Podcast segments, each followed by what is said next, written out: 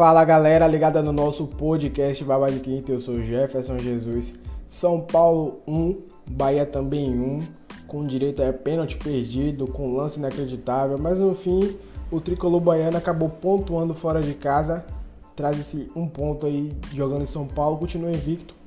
E eu vou falar um pouquinho como é que foi esse jogo através daquela análise que vocês já estão acostumados. Mas antes, aproveita e segue a gente lá no Instagram, Baba de Quinta P. Estamos também no Spotify e no Anchor.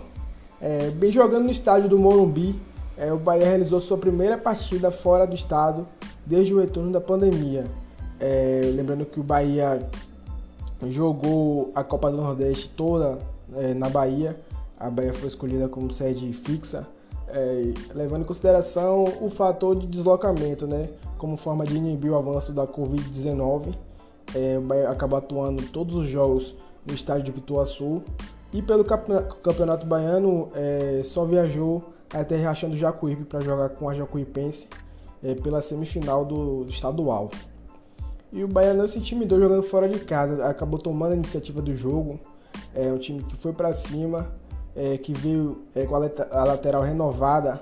O Roger acabou tirando o Nino Paraíba e o, o Juninho Capixaba para colocar o João Pedro e o Zeca. É, no final do jogo, o Roger justificou as, as mudanças, falando em relação ao cansaço físico. Lembrando que o Nino jogou pelo Campeonato Baiano com o time alternativo e sempre entrou no, sempre foi entrando no time principal pela Copa do Nordeste. E o Júnior Capixaba é titular do time desde o início da temporada. É, se desgastaram né, nesse retorno e o Roger acabou optando pela mudança uma mudança que fez bem ao time. O João Pedro jogou bem, é, retornou bem. O João Pedro que foi muito criticado é, nos jogos da Copa do Nordeste. E o Zeca fez o trivial, ele acabou falhando no gol, mas é, no geral fez uma partida positiva. E o Bahia conseguiu, é, conquistou o pênalti aos 16 minutos do primeiro tempo. Uma jogada ali do Rodriguinho que avançou a área e foi derrubado, marcado pelo VAR o pênalti foi perdido pelo Gilberto. O Gilberto que retornou na última partida contra o Red Bull Bragantino após ficar seis jogos de fora do time. E na minha opinião foi mais mérito do Thiago Volpe do que um pênalti perdido pelo Gilberto. O Gilberto bateu bem, só que melhor ainda foi o Volpe, que acertou o canto, jogando a bola para escanteio e deixando o placar em igualdade. É, só que o Bahia não se intimidou, não não se abateu com o pênalti perdido e acabou abrindo o placar com Rossi aos 21 minutos.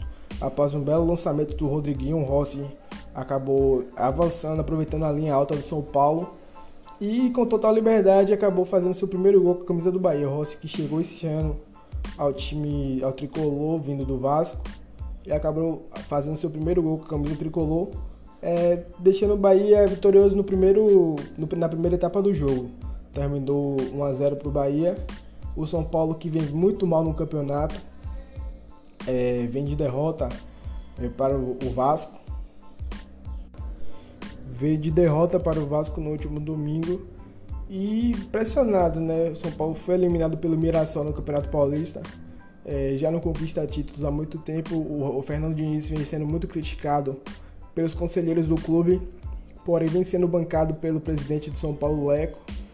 E vendo essa tônica, ele conseguiu o empate ontem jogando em casa. O Bahia que ainda teve uma chance com o Elber aos 20 minutos do segundo tempo. O Elber acabou avançando ali, fez uma boa jogada, mas na hora de, de fazer o arremate final acabou é, dando um chute, no entanto, displicente, na minha opinião. O Thiago Volpe já demonstrou que é um dos melhores goleiros do Brasil. E o Elber parece que não percebeu isso, tentou uma cobertura ali que não trouxe nenhum problema para o Thiago Volpe. E o Bahia acabou sendo castigado no final do jogo, né? Um escanteio cobrado pelo São Paulo. O Luciano, que fez sua estreia pelo, pelo tricolor paulista. O Luciano que chegou essa semana ao São Paulo na negociação que levou o Everton ao Grêmio. Acabou marcando seu primeiro gol com a camisa do São Paulo, seu primeiro jogo, fazendo sua estreia. E até provocou o Bahia né, na comemoração, imitou o Rossi. É, no final do jogo ele tentou ali se tentou é, desconversar, mas foi uma provocação. Fez sua estreia, uma estreia ótima, mostrou produtividade e vai ser muito, muito útil ao time do Fernando Diniz.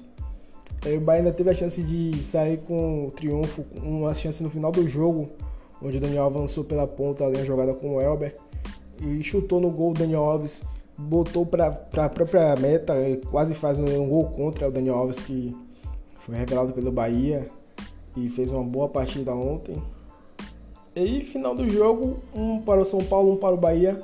O Bahia teve chances de trazer a vitória para Salvador, porém não é um resultado ruim. Jogando fora de casa, o time pontua, o time continua invicto no campeonato, um campeonato muito difícil como é o Brasileirão. O São Paulo muito mal, é um time grande, é um time difícil de ser batido jogando no Monobi. E agora o Bahia enfrenta a equipe do Ceará, o Ceará que foi o algoz do Bahia no Campeonato do Nordeste, na Copa do Nordeste. É, venceu os dois jogos com autoridade, dando 3 a 1 no primeiro jogo, dando 1 a 0 no segundo, uma agregada de 4 a 1. Então, é um adversário difícil, porém o Ceará ainda não venceu no Campeonato Brasileiro, né? O mesmo comando com o Guto Ferreira, a equipe vem muito mal, é a penúltima colocada vice-lanterna com apenas um ponto em 12 jogos disputados o confronto que será no Castelão. Bahia que não havia jogado fora de casa, agora terá dois jogos jogando fora de casa. Lembrando que sem torcida, devido às recomendações de segurança pela, por conta da Covid-19. Então, Beto tem todas as condições de trazer o triunfo para Salvador. Bem, essa foi a minha análise. Espero que vocês tenham gostado. Um abraço e até a próxima.